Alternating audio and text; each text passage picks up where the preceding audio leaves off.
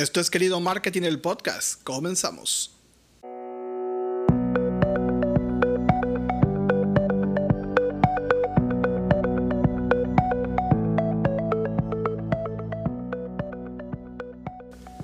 Hola, hola a todos y bienvenidos a un nuevo capítulo de Querido Marketing, el podcast, donde hablamos de marketing digital, redes sociales, branding, ventas y negocios. Mi nombre mi nombre ya lo conoces, mi nombre es Luis Castellanos y me da mucho gusto de nueva cuenta que estén aquí conmigo en este nuevo capítulo, el capítulo 20, donde vamos a hablar sobre... Solo chequen este tema que les traigo el día de hoy, este capítulo interesante, preocupación y prioridades de los principales directores o CEOs en el mundo. Preocupación y prioridades de los principales directores o CEOs en el mundo. Eso es lo que vamos a platicar el día de hoy en este capítulo 20. Y lo traigo a colación porque pues obviamente ya estamos prácticamente en el último eh, trimestre, octubre, noviembre, diciembre, sí, prácticamente nos faltan tres meses para terminar este 2020, 2020 que nos ha traído un sinfín de experiencias, nuevos aprendizajes, tristezas, alegrías, bueno, nos ha traído de todo, así que bueno, la verdad es que decidí traer este capítulo porque se me hizo muy interesante. Y esto, esto que les voy a leer el día de hoy, leer, platicar, eh, lo encontré en una página que me gusta mucho que se llama KPMG. Es una eh, es una empresa que se dedica a hacer este tipo de investigaciones y también da servicios de consultoría y eh, sobre, vaya, sobre todos estos eh, rubros de negocios. Y esto es un estudio que sacaron que es el KPMG 2020 Global SEO Outlook Edition, ¿ok?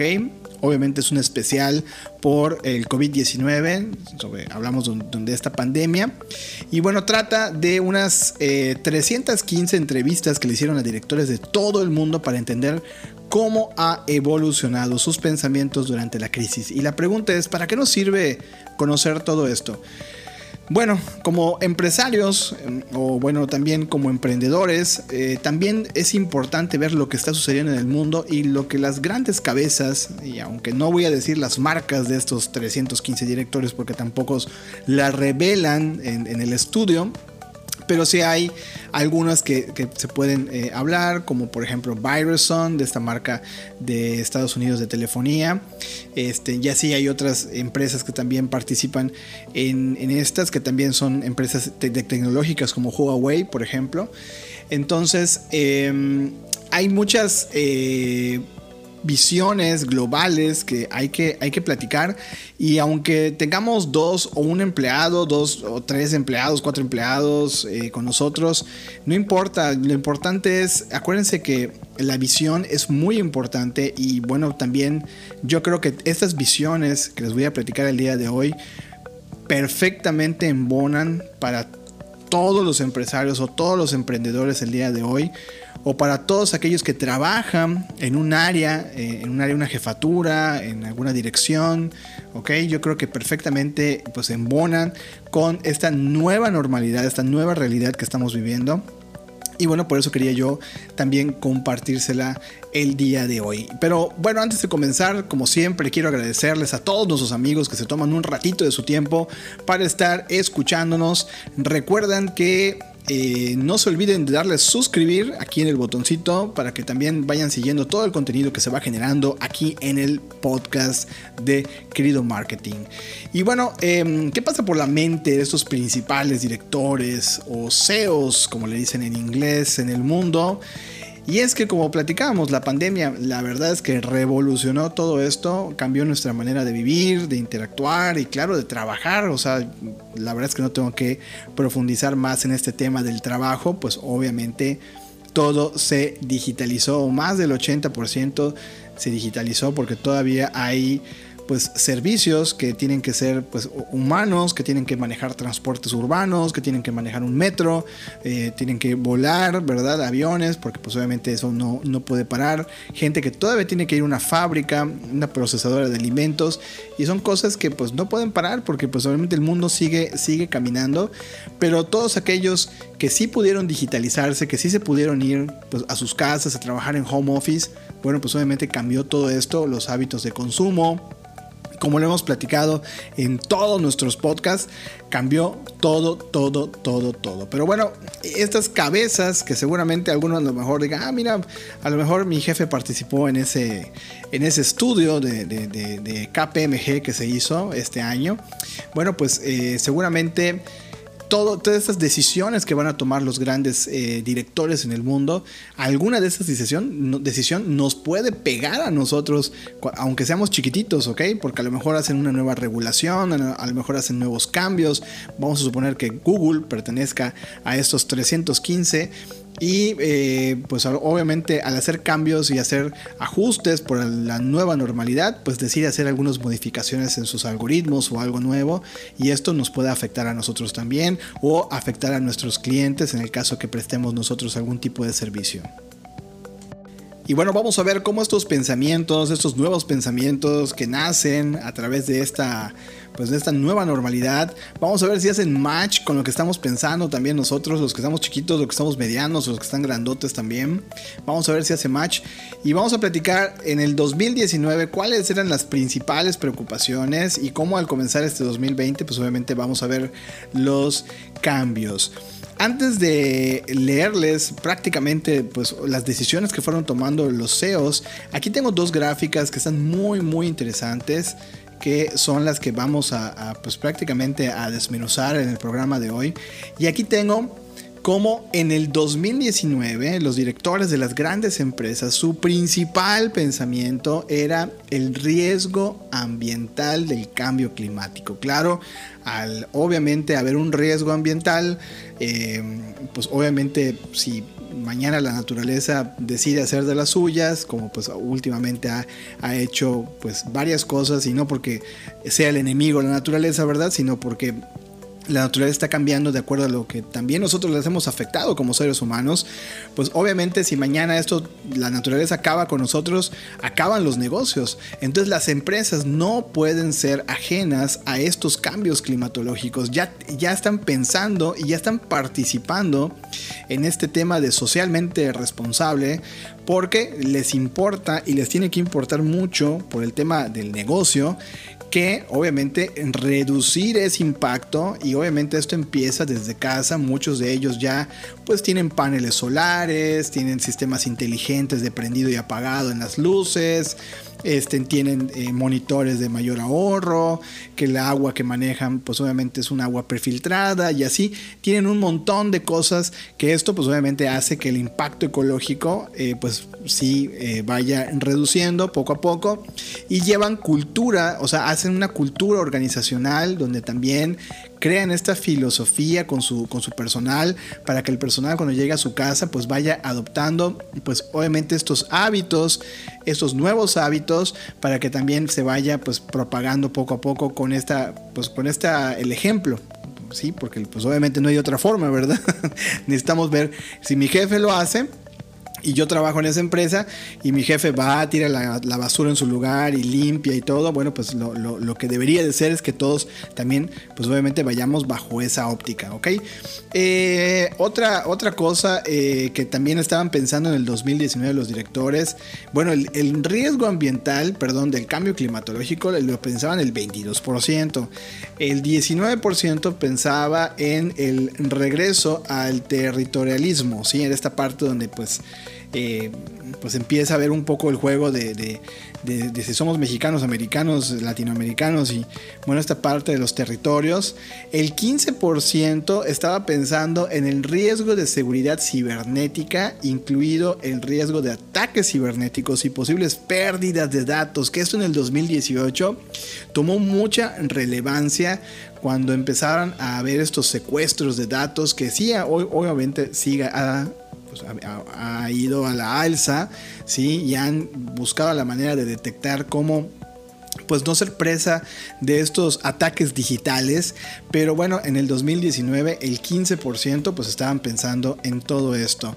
Otro es el 11% pensaba en, en, el riesgo de la tecnología disruptiva, esta tecnología disruptiva emergente que va saliendo que son pues obviamente los, los, cambios tecnológicos que, que, no son habituales y que cada vez hay más de esta tecnología disruptiva, bueno pues el 11% estaba pensando en esto, otro 11% pensaba en el riesgo operacional, otro 8% pensaba en el riesgo regulatorio, el 6% en el riesgo reputacional, incluyendo la desalineación con el sentimiento público del cliente.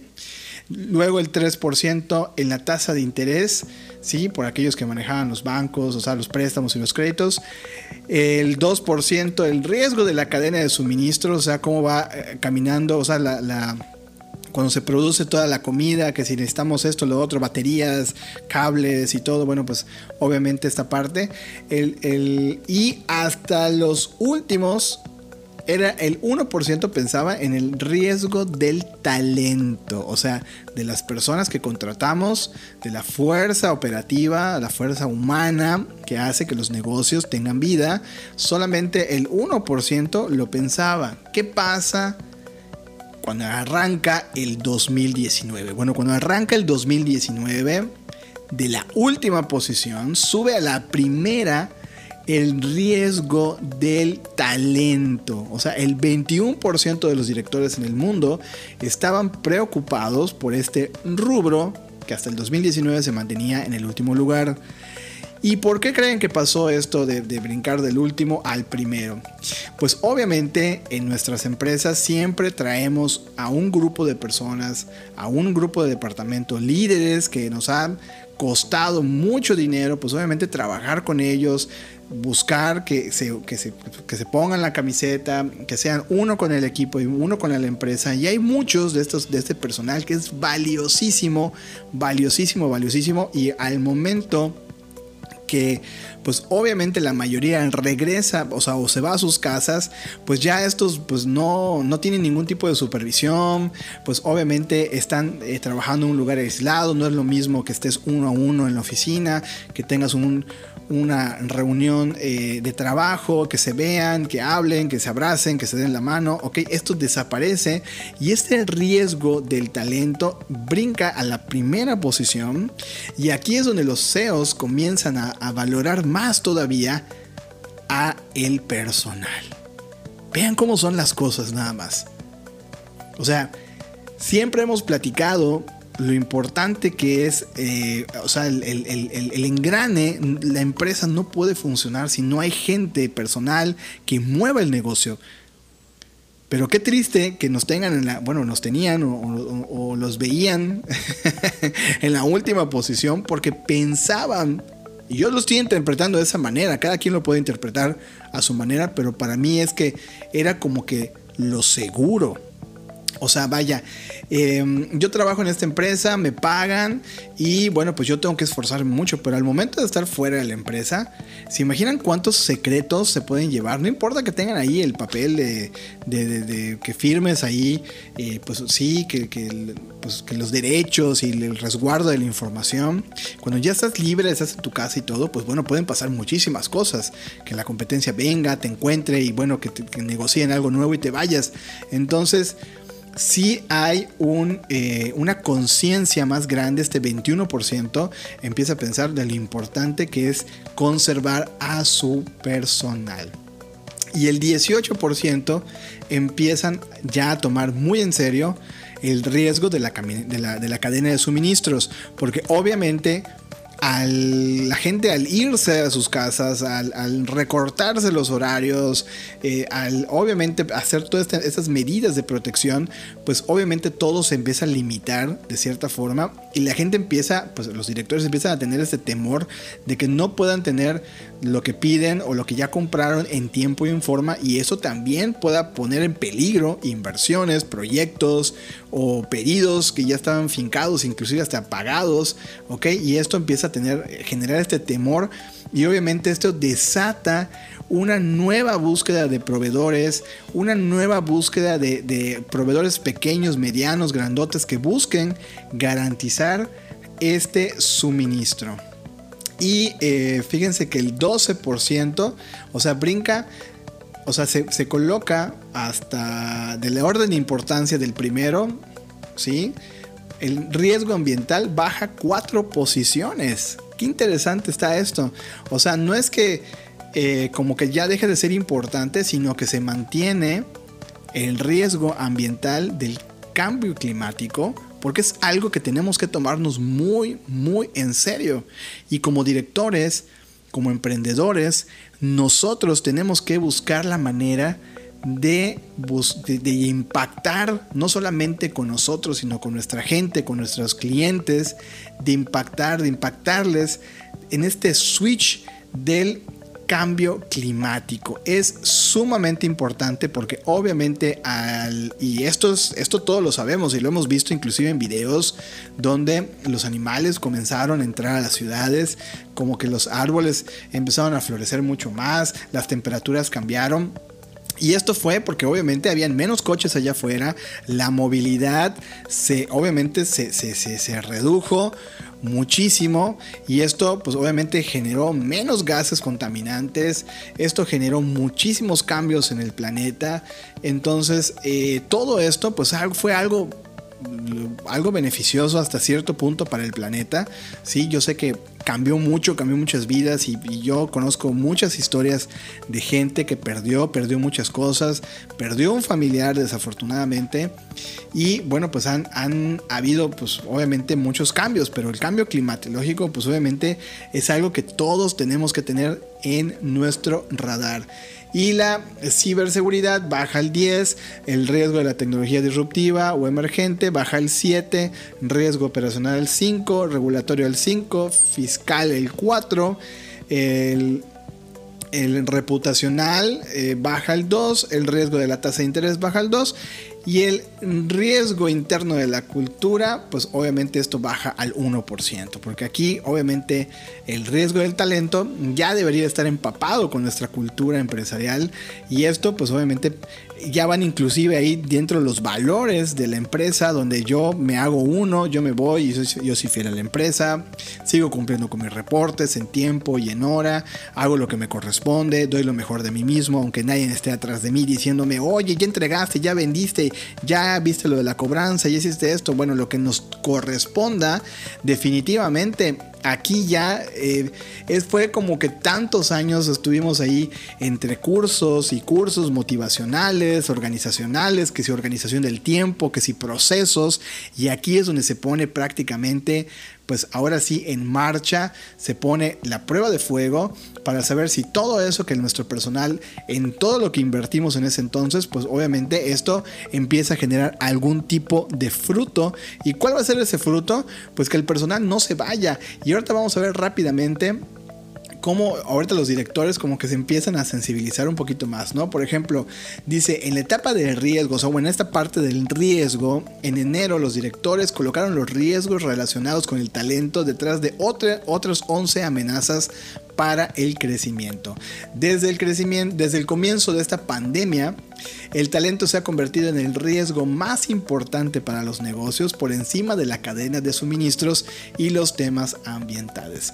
Una nueva realidad laboral es que las empresas buscan cambiar sus estrategias de reclutamiento. Ojo con esta palabra mucha atención estrategias de reclutamiento, ya que el trabajo a distancia ha ampliado el grupo potencial de talento y a nosotros, por ejemplo, en lo particular nos, pasó, pues bueno, resulta que tenemos ahorita a un colaborador nuestro en Bangladesh, imagínense, en Bangladesh, nosotros hablando español y bueno, pues en, Asia con otro idioma, pero este, este joven la verdad es que habla muy bien el inglés, también nosotros sabemos hablar inglés, entonces esto permite también una comunicación bastante interesante y esto también fue por, a causa de todo esto que sucede, ¿no? Empezamos a, nos empiezan a llegar algunos eh, talentos por otro lado y bueno, pues tenemos a un colaborador en Bangladesh. ¿Ok? Este, otra cosa que se habla es de la reducción de los tamaños de los espacios de la oficina a corto plazo, porque obviamente ya no, vas, ya no vamos a necesitar, o sea, que se pongan en la cabeza que el tema del home office va a ser un tema a largo, a largo plazo. Las empresas están más centradas que antes en un propósito. Los directores ven que las compañías tienen un papel en cuanto a los desafíos globales críticos que enfrenta la sociedad. obviamente esta pandemia ha acelerado el llamado al cambio social y ha hecho que los directores reevalúen el propósito de su organización y esto lo piensa el 79% de ellos. ¿eh? Afirman que sienten una conexión más emocional y más fuerte con el propósito de la empresa desde que comenzó esta crisis. ¿ok?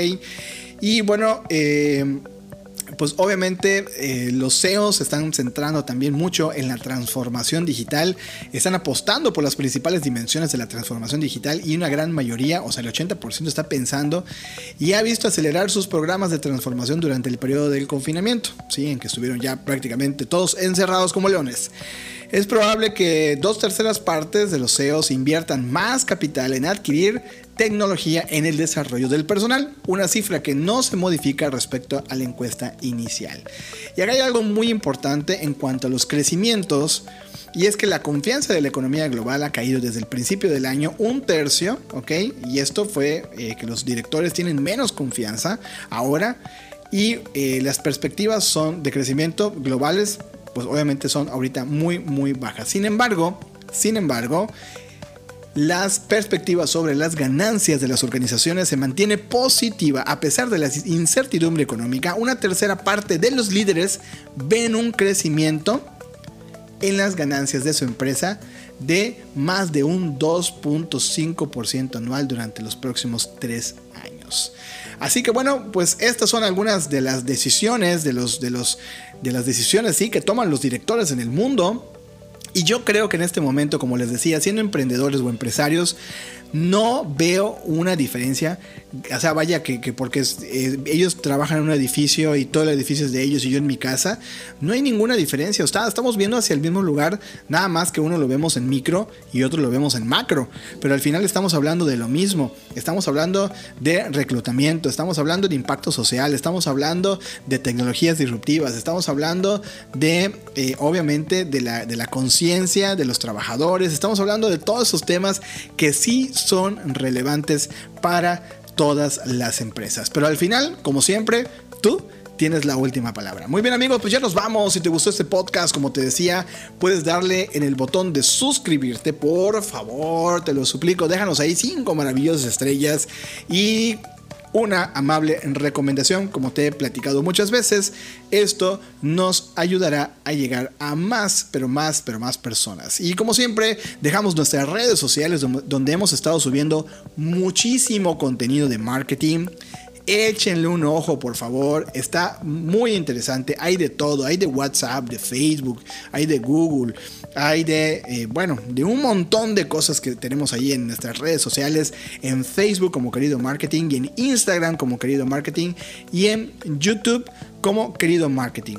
Les pido una disculpa porque hemos estado un poco atrasados con el tema de los tutoriales, pero ya debemos arrancar la siguiente semana con los primeros dos tutoriales. El primero va a ser de la tienda de Facebook, ¿ok? Y el segundo está por definirse, pero sí, esténse muy pendientes del canal de YouTube. También denle en suscribirse para que también estén pendientes de todo, de todo esto.